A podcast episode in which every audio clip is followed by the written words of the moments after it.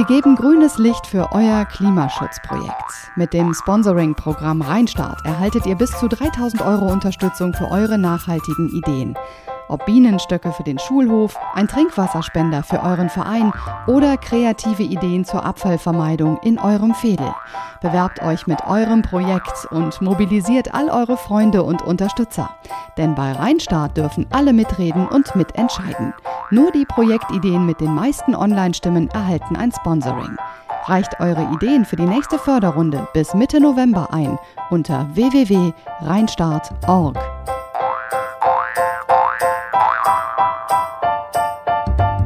Ja, hallo, herzlich willkommen zu einer neuen Podcast-Folge. Ähm, ich bin Golroch Esmaili und Ich bin Daniela Tepper und wir beide stehen im Grünen, in der Sonne. Nein, gar nicht wahr, wir stehen unter einem Sonnenschirm. zum Glück. Gott sei Dank, denn es ist echt heiß. Und wir sind äh, nicht alleine, wir beiden, sondern wir haben die Jutta Kalf dabei. Hallo.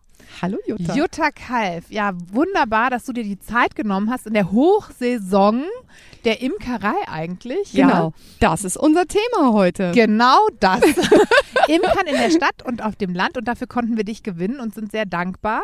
Du beantwortest uns heute ein paar äh, Fragen. Ja, sehr gerne. Genau, und dafür sind wir hier auf der Bienenweide. Ja.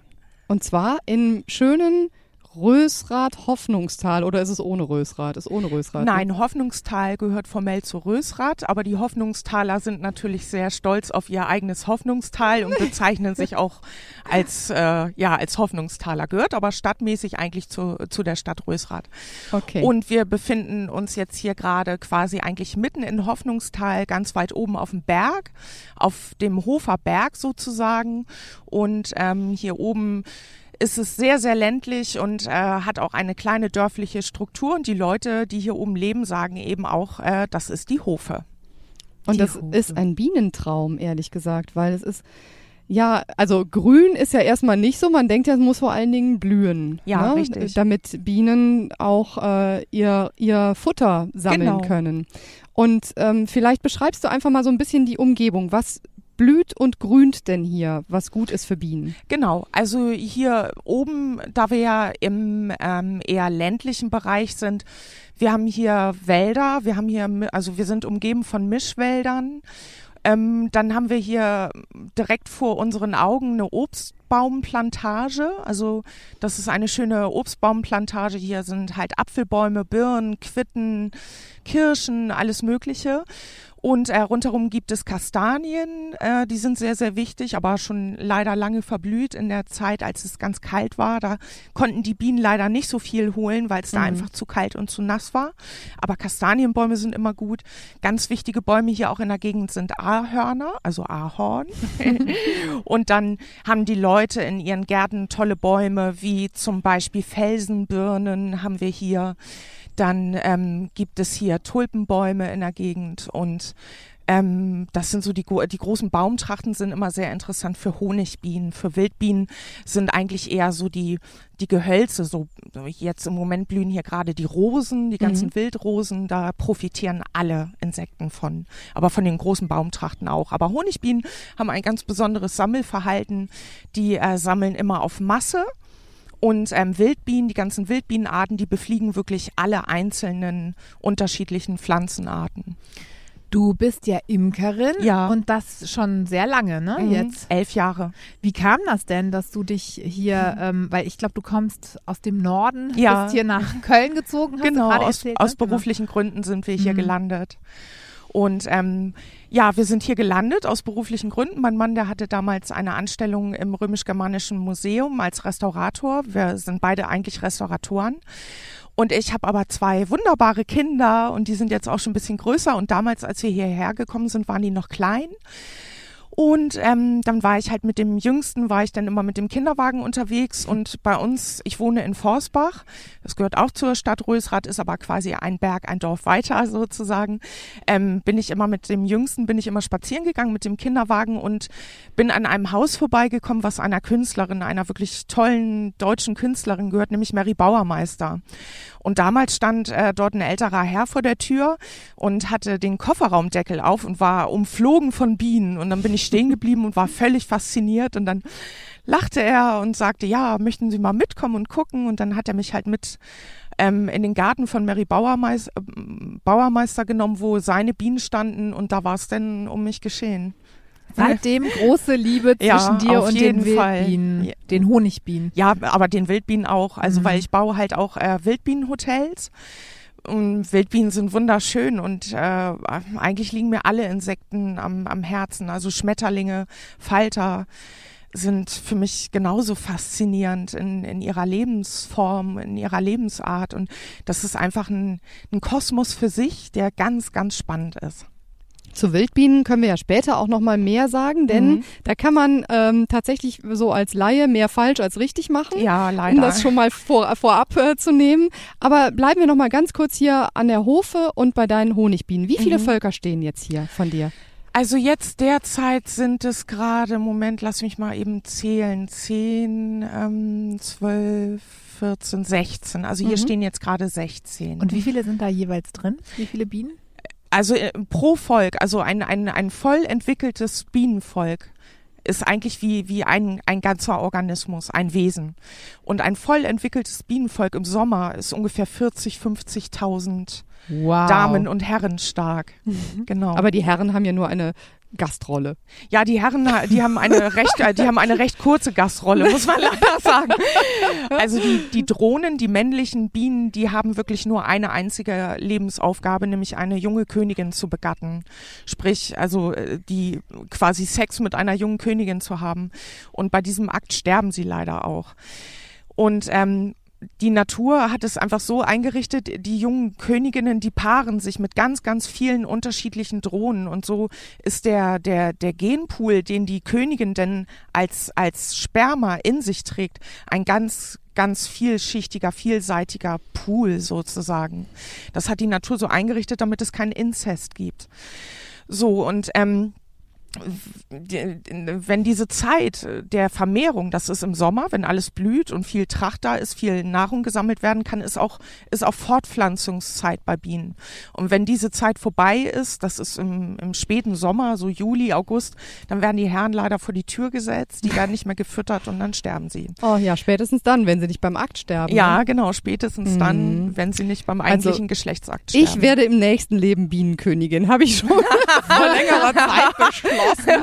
Ich finde das großartig, denn man muss nur ganz kurz einschieben, Jutta und ich, wir kennen uns schon ein kleines bisschen länger, äh, denn wir haben auch ein Podcast-Projekt zusammen eine Zeit lang äh, betrieben und ich habe total viel von Jutta lernen dürfen über Bienen und äh, diese Geschichte mit den Drohnen und der Bienenkönigin, die kannte ich und die hat sich bei mir einfach so im Hinterkopf festgesetzt, dass ich mir denke so, boah, so eine Königin, ne, ist schon herzgut. Die wird umsorgt und das, ja, obwohl danach ist ja eigentlich auch doof. Die muss ja nur noch Eier legen und Ja, also ihre, ihre einzige, die, die Königin hat wirklich nur eine einzige Aufgabe. Sie ist quasi die Gebärmutter. Also sie, sie trägt die komplette Genetik in sich, die sie weitergibt und die sie quasi zum Leben erweckt durch ihre Eiablage. Erkennt man die Königin? Ja, Ja. ja. Und ist die größer? Ja, oder? die Königin ist größer. Ähm, sie hat braunere Beine als die anderen. Mhm. Sie hat eine, ja, eine besondere Figur. Sie hat einen sehr kräftigen, lang gezogenen Hinterleib, weil sie eben ähm, ihre Samen, also sie hat quasi eine Samenblase, trägt sie in sich. Einen, einen Samenschlauch, den sie eben bei, bei dieser Begattung oder beim Hochzeitsflug, sagen wir, wenn sie sich mit mehreren Drohnen paart, sammelt sie in dieser Samenblase wirklich äh, Samen, also äh, Sperma gut für drei, vier Jahre. Das reicht für drei, vier Jahre aus. Wow. Ja, und also eine natürlich lebende ähm, Bienenkönigin, eine Honigbienenkönigin wird auch so drei, vier Jahre alt. Und die anderen Bienen müssen ja leider viel früher sterben. Die werden Ja. nicht alt, ne? Mm, Genau, also die Sommerbiene dadurch, dadurch, dass im Sommer viel Arbeit ist, weil eben ähm, Nektar eingelagert werden muss, weil Brut versorgt werden muss, diese Bienen, die haben ein kurzes Leben, die werden so ungefähr 30 Tage alt. Mhm. Und dann kommt aber nachher im Spätsommer ein Wechsel, dann werden Winterbienen ausgebrütet, weil im Winter geht es nur noch darum, also ein, ein Volk, was im Sommer 40, 50.000 Bienen stark ist, ist nachher im Winter ungefähr 7.000 bis 5.000 Bienen stark. Und die bilden eine Traube um die Königin, weil die Königin ist quasi, wenn man jetzt wirklich wie ein, ein, ein Organismus, wenn man sie wie ein Organismus sehen würde, die Bienen, dann wäre die Königin die Gebärmutter und die muss warm gehalten werden. Und in dieser Bienentraube im Winter sind fünf bis 7.000 Bienen, die diese Bienenkönigin warm halten, damit sie halt nicht stirbt oder damit, ihr, damit ihre Eier und das Sperma in ihr nicht kaputt geht. Und das ist der Grund, warum die Winterbiene so alt wird, weil die Bienen dann monatelang nicht aus dem Stock können oder aus, aus ihrem Nest raus können und äh, die Königin warm halten müssen, haben die halt eine Lebensdauer von fünf Monaten ungefähr. Also eine Winterbiene wird ungefähr fünf Monate alt. Und was noch dazu kommt, ähm, die Bienenkönigin, die legt ja die Eier Mhm. äh, und wenn die befruchtet sind, dann werden es weibliche Bienen Ja, und wenn sie nicht befruchtet sind, werden es Ja. männliche Bienen. Ne? Genau. Habe ich doch richtig, also Drohnen. Genau, hab ich richtig, richtig. verstanden. Ist ne? das 50-50 oder? Nee, das ist nicht 50-50. Also ähm, wenn man wenn man die wirklich so bauen lässt in, in, in der Kiste, also wenn man Bienen in Kisten hält und man lässt sie ihren eigenen Wabenbau machen, dann kann man sehen, dass die, äh, dass der Drohnenanteil im Volk ungefähr 20 bis 30 Prozent ist. So, also es werden einfach mehr Arbeiterinnen gebraucht, weil viel Arbeit da ist. Also was mich die ganze Zeit schon interessiert ist, du sprichst von einem eigenen Organismus. Ja, Ähm, verhält sich denn jeder, jedes Bienenvolk äh, auch anders? Ja. Ja. Jedes Bienenvolk hat einen eigenen Charakter. Also das, äh, das lernt man kennen mit, mit, mit den Jahren. Also ein Anfänger kann sowas noch nicht so ganz, noch nicht so ganz ähm, erkennen oder erfühlen, aber das erspürt man. Also es gibt Völker, die sind, ähm, die sind ähm, hektisch, dann gibt es Völker, die sind eher ein bisschen gemütlich, dann gibt es Völker, die sind total fleißig und sammeln ganz, ganz viel Nektar und dann gibt es welche, die brauchen, also die sind eher so lazy unterwegs Verrückt. und das Ja, ist wirklich, wir die Menschen. haben, ja. darum sag, sagt man in der Imkerei eben auch, ein Bienenvolk ist der Bienen, das ist ein Wesen. Alle da drinne sind ein Wesen. Also ich finde ja, wir können von Bienenvölkern eine Menge lernen, was Gemeinschaft angeht. Ja. Denn es geht um, im Prinzip geht es immer, egal was getan wird, egal welche Rolle besetzt wird, es geht immer um diese Gemeinschaft. Und es Richtig. geht nie um das einzelne Individuum. Genau. Ähm, wir hören im Hintergrund übrigens immer mal wieder den Hahn krähen. Das Ja. heißt, wir sind hier wirklich richtig toll auf dem Land. Das äh, ist potenziell natürlich ein äh, Bienenparadies. Wenn ich jetzt sage, Mensch, Imkern hat mich schon immer interessiert und ich habe eine hübsche Stadtwohnung mit einer Garten, äh, mit einer Dachterrasse. Ist das eine gute Idee, Jutta? Also ich bin, ähm, ich bin da so ein bisschen zwiegespalten, ehrlich gesagt. Ich kann total gut verstehen, wenn Menschen in der Stadt auch Bienen haben wollen. Und ähm, witziger, also nee, witzig ist das gar nicht. Paradoxerweise muss man sogar erkennen, dass in den Städten äh, mittlerweile mehr Honig geerntet wird als auf dem Land. Das liegt einfach daran, dass in den Städten äh, die Leute, die haben viele Balkone, die Leute haben Schrebergärten, es gibt alte Parkanlagen mit mit wirklich mit mit äh, wunderschönen alten Baumbeständen.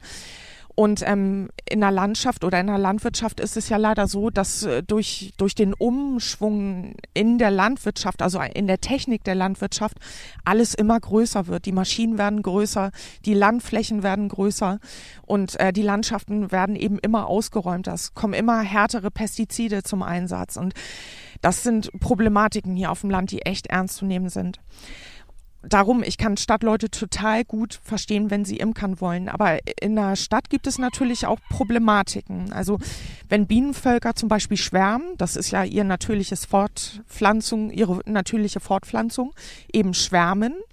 Beim Schwärmen wird die alte Königin mit einem großen Teil der Bienen den, das Nest verlassen.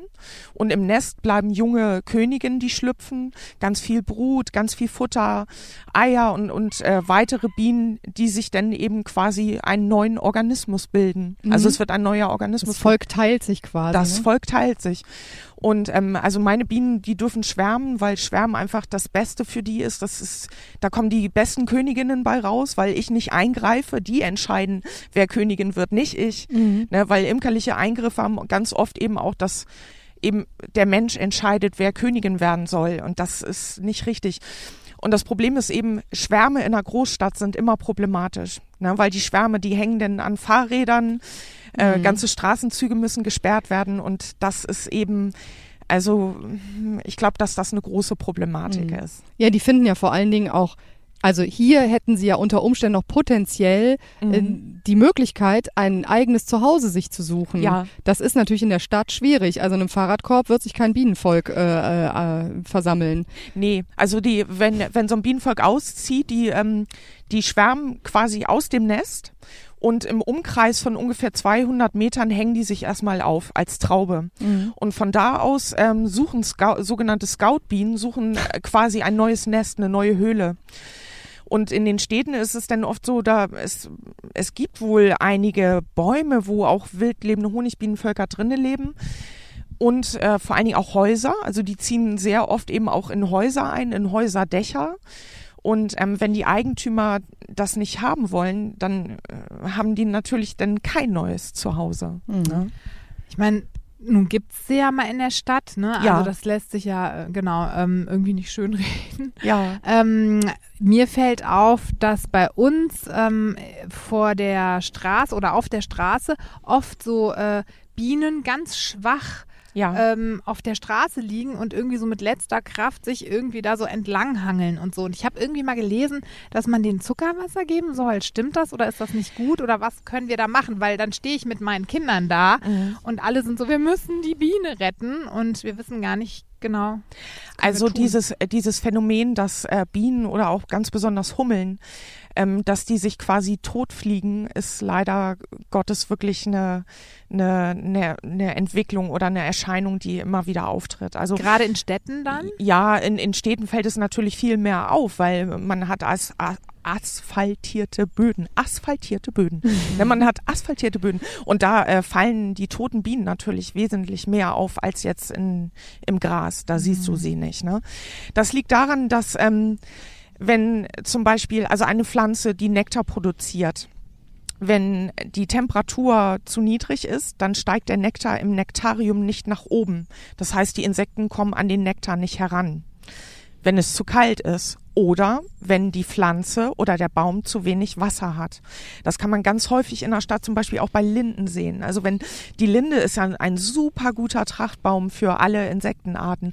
Aber wenn die Linde nicht genügend Wasser bekommt, die braucht wirklich viel Wasser, dann, ähm, dann wird als erstes die Nektarproduktion eingestellt. Das machen die Pflanzen so.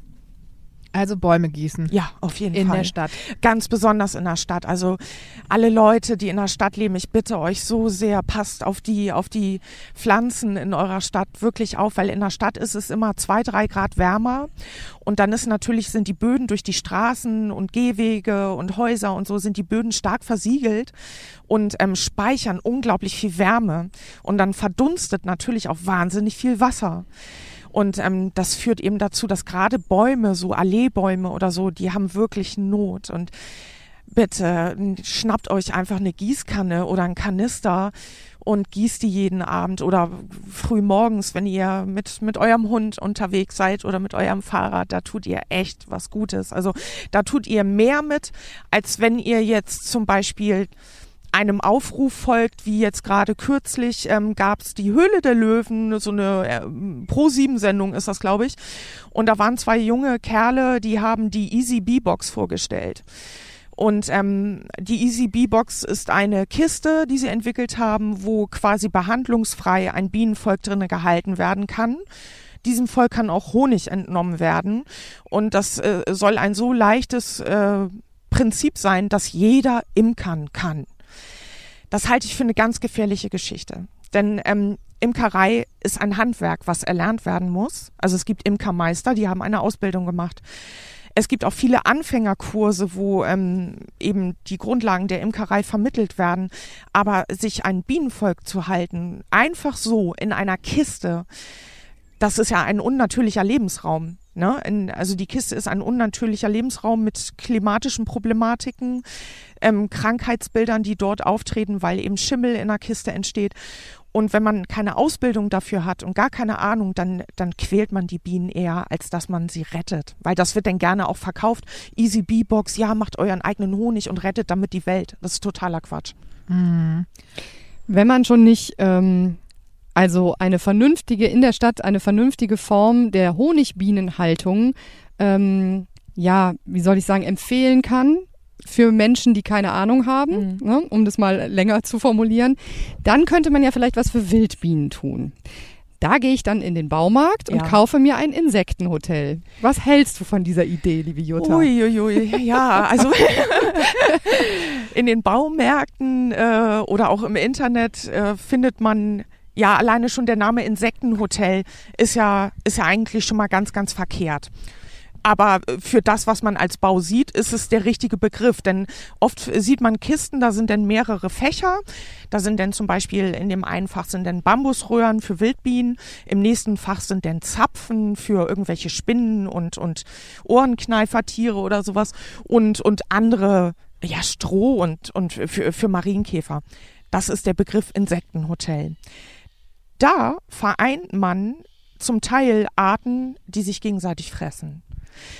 Also zum Beispiel in einem Fach, wo Zapfen leben, da leben Spinnen drinne und auch Ohrenpinscher, ja Ohrenkneifer, und die wiederum ernähren sich gerne von den Larven der Wildbienen.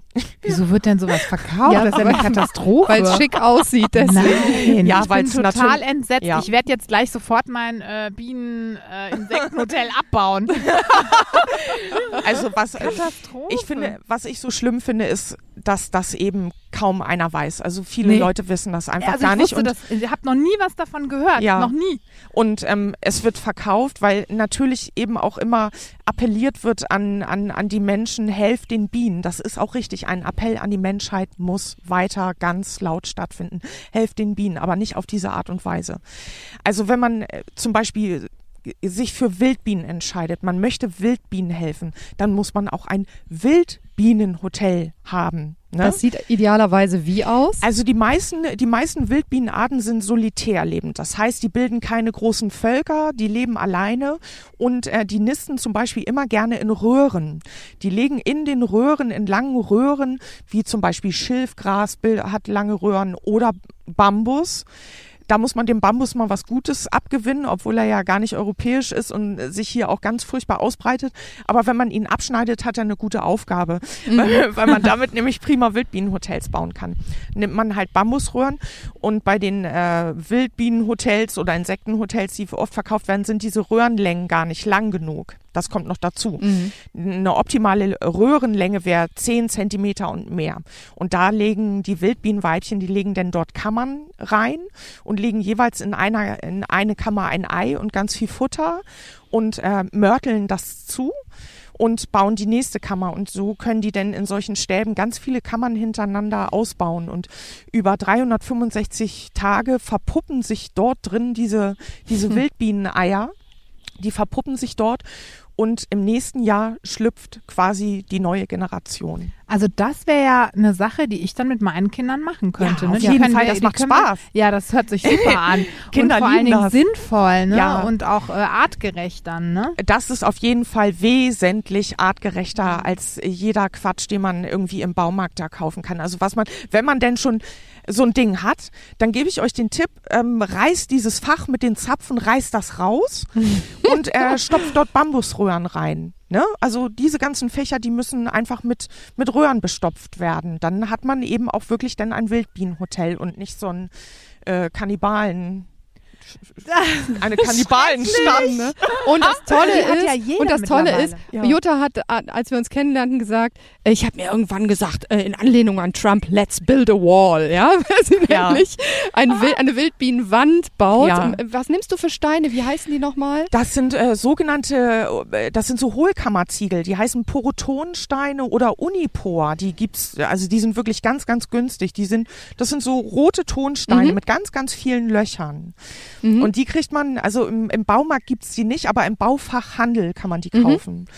Und dann ähm, sind diese, diese Öffnungen, diese Löcher, die sind manchmal so ein bisschen grob. Das kommt vom Brand. Also es wird ja, ist ja eine Masse, die wird äh, so gepresst in so Form und dann wird das gebrannt. Und diese Öffnungen, die sind so ein bisschen unruhig und auch äh, scharfkantig. Dann nimmt man sich halt irgendwie einen Schraubenzieher und ähm, rührt da drinnen so rum und macht, damit Kindern die Wände glatt. super viel Spaß. Genau, das und dann macht man die Wände glatt. Super gerne. Und dann stopft man äh, Bambusstäbe rein. Und dann ist aber ganz wichtig, dass man die Rückwand zumacht. Mhm. Weil Wildbienen mögen keine zugigen Röhren. Die wollen, dass hinten was eine, eine Wand ist. Also Mit Wachs zum Beispiel? Geht Wachs das? geht super, Ja. Lehm geht toll, Mhm. Lehmputz kann man da drauf schmieren, das Mhm. geht ganz, ganz super. Mhm. Knete kann man auch nehmen. ne? Und dann sonnig hinstellen, ne? Am besten, also ja, die mögen, die mögen gerne Morgensonne, Morgen- und Vormittagssonne. Und wichtig ist auch, dass die trocken stehen. Also wenn Mhm. man so ein, so ein Wildbienenhotel im, wirklich ähm, im Nassen aufhängt, oder, oder wenn die äh, vollkommen beregnet werden die ganze Zeit, dann, dann äh, wird der Mörtel, also diese vermörtelten Kammern, da zieht die Feuchtigkeit rein und dann kann die Brut sterben, weil, weil das F- Futter dann anfängt zu faulen. Darum ist es wichtig, dass man das überdacht. Mhm. Ne? Was aber noch am aller, allerwichtigsten ist, ist, ähm, das ist nämlich der große Unterschied zwischen Wildbienen und Honigbienen. Die Honigbienen, die sammeln im Umkreis von drei Kilometer, sammeln die Nahrung. Also die sind Weitflieger. Und die meisten Wildbienenarten, ähm, die sammeln im Umkreis von ähm, 50 bis 200 Meter. Ihr müsst also für Nahrungsquellen sorgen. Ne? Denn wenn man so ein Wildbienenhotel irgendwo, was weiß ich, äh, an, in irgendein Industriegebiet aufhängt und in dem Industriegebiet ist aber keine Nahrung, wird es dort nicht funktionieren. Also wichtig ist dann einfach, dass eben, dass ihr auch für Nahrung sorgt. Mhm. Frühblüher sind auch wichtig, weil die schlüpfen ja relativ früh dann, ne? Na, also praktisch ist, wenn man, wenn man weiß, wann der Schlupf anfängt. Also die Mauerbienen zum Beispiel, die schlüp, schlüpfen ab so Ende März ungefähr, Anfang April. Mhm. Verschiebt sich jedes Jahr immer so ein bisschen weiter. Mhm. Also man merkt auch den Klimawandel. Ähm, da, dahingehend, dass der Schlupf von Insekten sich teilweise nicht mehr mit, mit der Blühzeit der Pflanzen übereinstimmt. Also das Mhm. verschiebt sich. Das wird auch ein, ein Problem werden. Zukunftsproblem werden vielleicht sogar ein wirklich sehr, sehr großes. Mhm. Aber was man machen kann, ist, wenn man jetzt zum Beispiel jetzt für, für Mauerbienen, wenn man weiß, okay, Ende März, Anfang April geht's los, dann, äh, dann nimmt man sich das Auto oder das Fahrrad, fährt sofort in die Top Gärtnerei des Vertrauens, stellt sich in der Mittagssonne einfach mal zehn Minuten an die Pflanzen und guckt, wer beflogen wird. Und das wird eingepackt. Hm. Gute Idee. Das Tollste übrigens an Wildbienen ist, also kann man sich super auf den Balkon stellen, so ein Wildbienenhotel, Ja. weil sie stechen nicht. So. Ja, Wildbienen stechen nicht. Nein, Nee. die haben keinen Stachel. Doch, die haben einen sehr, äh, sehr, sehr, sehr, der ist so winzig, der Stachel. Also der ist komplett degeneriert. Das liegt daran, dass sie keinen Staat zu verteidigen haben. Ah. Die Honigbienen, die müssen ja einen, einen Staat verteidigen. Die müssen riesen Futtervorräte verteidigen. Und das ist der Grund, warum die, warum die einen ausgesprochen äh, tollen äh, Stachel haben mit Widerhaken und all so einem Kram. Ne? wehtut. Mhm, genau. Und bei, äh, bei den äh, solitär lebenden Wildbienenarten, der ist so degeneriert. Also ich bin mal einmal wirklich von einer, von einer Wildbiene gestochen worden, weil ich sie halt gefangen habe und sie so ein bisschen gedrückt habe, aber das habe ich fast gar nicht gemerkt. Ne? Wie erkenne ich denn den Unterschied zwischen Wildbienen und Bienen? Honigbienen. Honigbienen, genau. Also die Honigbiene, die Honigbiene ist nicht gelb-schwarz wie bei Biene Maya. Nein! Nein. Was ich heute alles lerne. Ja, bei Biene Maya sind ja die Honigbienen, da sind die ja gelb-schwarz. So, und von der Figur sehen sie eigentlich auch eher aus wie Hummeln. So, gelb-schwarz sind die Wespen und, äh, Und dick und flauschig sind die dick Hummeln. und flauschig sind die Hummeln. Wer sind also die bei Biene Maya? Das sind die Wummeln. das sind dann sozusagen die Wummeln. Nee, die Honigbiene ist klassischerweise ist die orangefarben und braun. Und ähm, haarig, ne? Ja, sie hat Ja. ein Fellkleid. Ja. Genau. Aber die jungen Bienen haben mehr Kuschelfell als die älteren. Die sind sehr, sehr viel ne? kuscheliger. Also die haben noch Mhm. richtig, die haben noch, wenn die schlüpfen, haben die quasi noch ihre Lanugo-Behaarung und sind sehr, sehr flauschig. Und ähm, es dauert auch ein paar Tage, bis die Flügel hart sind. Also da muss Mhm. erst noch alles aushärten und äh, sich zurechtfinden. Ach Mann, das ist alles so spannend. Wir könnten zwei Stunden reden, oder? Auf jeden Golli. Fall, ja. Äh, ja, ich ja. hab noch eine Frage. Fragen, aber genau, ne? Verbraucherorientierte Frage, kundenorientierte Frage. Ich gehe in den Supermarkt, vielleicht sogar in den Bio-Supermarkt und Mhm. kaufe einen Bio-Honig. Tue ich Mhm. damit was Gutes? Ja, wenn er nicht aus Übersee kommt. Also es gibt mittlerweile so gute Bio-Honige hier in Deutschland. Wir, wir müssen nicht mehr den, den, äh, den Bio-Honig aus Neuseeland oder aus Lateinamerika kaufen. Natürlich unterstützt man die Lateinamerikaner, wenn man Honig kauft, aber das äh, hinterlässt natürlich auch einen großen ökologischen Fußabdruck, weil das das muss erstmal eingefrachtet werden mit dem Flugzeug oder mit dem Mhm. Schiff. Und ähm, den ökologischen Fußabdruck Druck, den kann man sich äh, wirklich gänzlich sparen, weil es eben super gute Honige hier in Deutschland gibt. Wobei ich sagen muss, also wir kaufen unseren Honig immer bei uns in der Straße. Ja. Und äh, der ist ausverkauft. Schon seit Ja. sechs Wochen Ja. kriege ich keinen Honig. Dann habe Ja. ich einen anderen Imker gefragt, der auch bei uns in der Straße imkert. Der hat auch keinen Honig mehr. Ich weiß gar nicht, also ich weiß gar nicht, wo ich meinen Honig her. Ja, Jutta ist auch ausverkauft. Ich bin Ja, auch Jutta, ausverkauft. Ist auch ausverkauft. Ja. Das war das Erste, was ich gefragt habe. ja, also das ist, das, das ist eigentlich sogar noch viel, viel schöner. Wenn, wenn man die, äh, die Imkerinnen und Imker der Nachbarschaft unterstützt, weil also die meisten von uns, wir, die meisten von uns, wir sind Hobby-Imkerinnen und Imker. Wir machen das aus Liebe zur, zur Imkerei, weil wir Spaß haben, mit den Bienen zu arbeiten. Oder so wie ich eben teilweise auch wirklich forscherische Ansätze verfolge. Das ist natürlich noch besser, weil ähm, ganz ehrlich gestanden, ein, ein Biohonig, da gibt es ja, was weiß ich, Bioland oder Demeter oder so, wenn das größere Imkereien sind, sind es große Imkereien. Und die Bienen, äh, die, die leben nicht bio. Die leben, ehrlich gesagt, eben auch für die Honigproduktion. Das muss man einfach mal ganz ehrlich sagen. Ne? Aber wie kommt das, dass jetzt gerade alles ausverkauft ist? Das hatte ich noch nicht. Also hat das einen Grund? Also hatte ich die letzten Jahre nicht. Ja, also ich glaube, äh, gerade problematisch ist, ähm, wir haben einen sehr schwierigen Winter hinter uns Mhm. und äh, hinter uns liegt ein ganz, ganz schwieriges Frühjahr. Das ist also für, für die Natur, für die Bienen, ähm, war das ein gutes Frühjahr. Ähm, Muss ich ganz ehrlich sagen, das ist ein Regener, ich nenne es, es ist ein Regenerationsjahr, weil sich die Natur gerade das zurückholt, was drei Jahre gefehlt hat, nämlich Wasser. Und Ah. ähm, es war nass kalt und, und wirklich, ähm, ja, es war nass kalt lange. Und insofern konnten die, die Insekten keinen Honig für Menschen produzi produzieren, sondern das, was sie gesammelt haben, Für mussten sie, mussten, haben sie äh, wirklich für den Eigenbedarf verbraucht. Also hier bei uns in der Region war es ja sogar so schlimm, dass wir bis vor knapp drei Wochen noch gefüttert haben, weil wirklich nichts reingekommen ist, ist gar nichts reingekommen. Ne? Und ähm, ja, also es gibt dieses Jahr keinen Frühtrachthonig, zumindestens hier in dieser Region nicht. Also ich kenne keinen, der jetzt wirklich äh, Bestände geerntet hat. Ähm, dann äh, gibt es ja auch Wanderimker, die in den Raps wandern.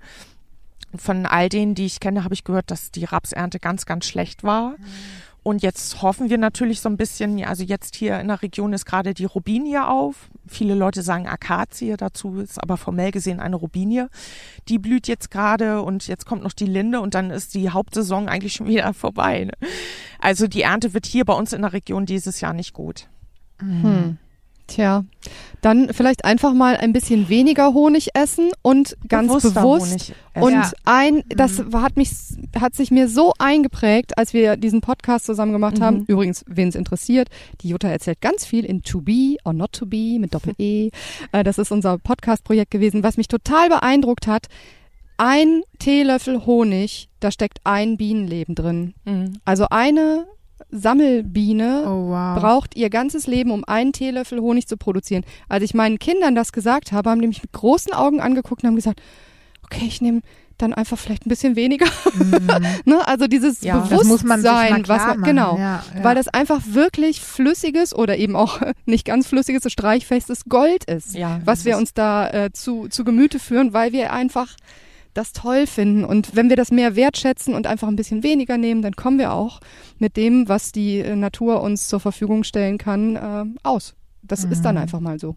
Ja, im Endeffekt ist es mit, mit Honig ja nicht anders wie zum Beispiel mit einem guten Wein oder bestimmten Obst- und Gemüsesorten. Es gibt Jahre, da, da ist das ganz stark, da gibt es viel davon und dann gibt es Jahre, die Mastjahre, wo es wenig gibt.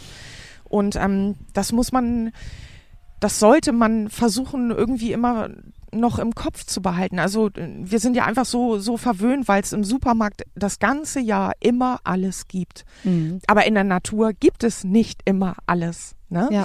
Wir frachten es ein, wir, wir, wir holen es uns her mit Flugzeugen und Transportern und das ist, äh, wir, wir leben eigentlich insgesamt ziemlich unnatürlich, wenn man das so nimmt. Ne? Ja. Aber wenn man sich das einfach mal bewusst macht, dann genießt man mehr. Mhm. Total. Viel, viel, viel gelernt. Super viel. Ja. Und wer vielleicht sich auch noch anderweitig dann weiterbilden möchte oder mit Kindern auch vielleicht das ein oder andere Bienenbuch lesen möchte, Da haben wir noch einen Tipp, ne? Genau, da haben wir noch einige Tipps. Also Daniela, fang noch mal mit Ich fange mit meinem Buch Tipp an. Also, das Buch heißt Die Weisheit der Bienen. Nicht zu verwechseln mit der Geschichte der Bienen. Übrigens auch ein tolles Buch von Maja Lund, aber das ist ein Roman, äh, sehr lehrreich, aber nichts für Kinder. Äh, was ich euch vorstellen möchte und sehr ans Herz legen möchte, heißt Die Weisheit der Bienen, ist geschrieben von Jack Mingo. Jack Mingo ist US-Amerikaner und ist äh, vor vielen, vielen Jahren, ähnlich wie die Jutta, wie die Jungfrau zum Kinde zur Imkerei gekommen und ähm, erzählt in kurzen Episoden, wie er sich selbst auch immer mehr in Richtung naturnahes Imkern entwickelt hat und äh, beschreibt halt die Biene oder den Bienen, also den Organismus ähm, des Bienenvolks so als äh, so unfassbar faszinierendes und kennenlernwertes Subjekt, dass man einfach nicht aufhören kann zu lesen. Und ich liebe dieses Buch. Es ist übrigens echt günstig. Also es ist erschienen im Riemann Verlag. Ich glaube, ich habe fünf Euro dafür bezahlt. und es Oh, ist super. wow. Wirklich. Also ich habe das jetzt hier in der gebundenen Ausgabe. Es gibt es auch als Taschenbuch. Es kostet so um die fünf Euro. Jack Mingo, Die Weisheit der Bienen, eine echte Empfehlung. Ich finde es super und das kann man auch toll Kindern vorlesen. Also die finden es auch faszinierend. Mhm. Und Jutta hat noch eine Buchempfehlung. Mhm, Genau, da gibt es ein äh, wirklich sehr, sehr schönes Kinderbuch von äh, Piotr Socha, heißt er. Ich weiß nicht, ob ich es richtig ausgesprochen habe. Piotr so Socha, Socha, kein Oh Mann. ähm, das, ähm, das heißt Bienen. Ich glaube, das heißt einfach nur Bienen. Ist äh, wahnsinnig schön illustriert, sehr reich bebildert und da werden quasi so die Grundzüge des Bienenlebens, des Honigbienenlebens und auch so die Grund, äh, die Grundsachen in der Imkerei werden dort ähm, sehr, sehr schön beschrieben mit, mit immer so einem kleinen Lächeln im Gesicht. Super, danke für die Empfehlung. Ähm, wir haben noch zwei, drei andere Tipps, die schreiben wir euch einfach unter den Podcast Genau. und die könnt ihr dann nachlesen. Jutta, vielen, vielen Dank dafür, dass wir hier da sein durften, dass wir uns Ja. diesen wunderschönen Ort Na klar. anschauen durften. Und ich freue mich, dass ihr da wart und dass ich mit euch sprechen durfte. Das freut mich sehr. Vielen Dank. Ja. Danke dir und vor allen Dingen danke dir für deinen unermüdlichen Einsatz, was Ja, unsere ähm, absolut. Bienen angeht. Total. Toll, dass es so Menschen wie dich gibt. Da gibt's ganz, ganz viele draußen. Und noch ein kleiner Hinweis. Ähm, wir haben noch ein paar kleine Videos äh, von Juttas Bienenweide hier oben auf der Hofe. Könnt ihr euch auf der Homepage angucken. Genau. Also dann bleibt uns nur noch zu sagen, vielen Dank und bis zum nächsten Mal. Bis zum nächsten Bis Mal. zum nächsten Mal. Tschüss. Tschüss.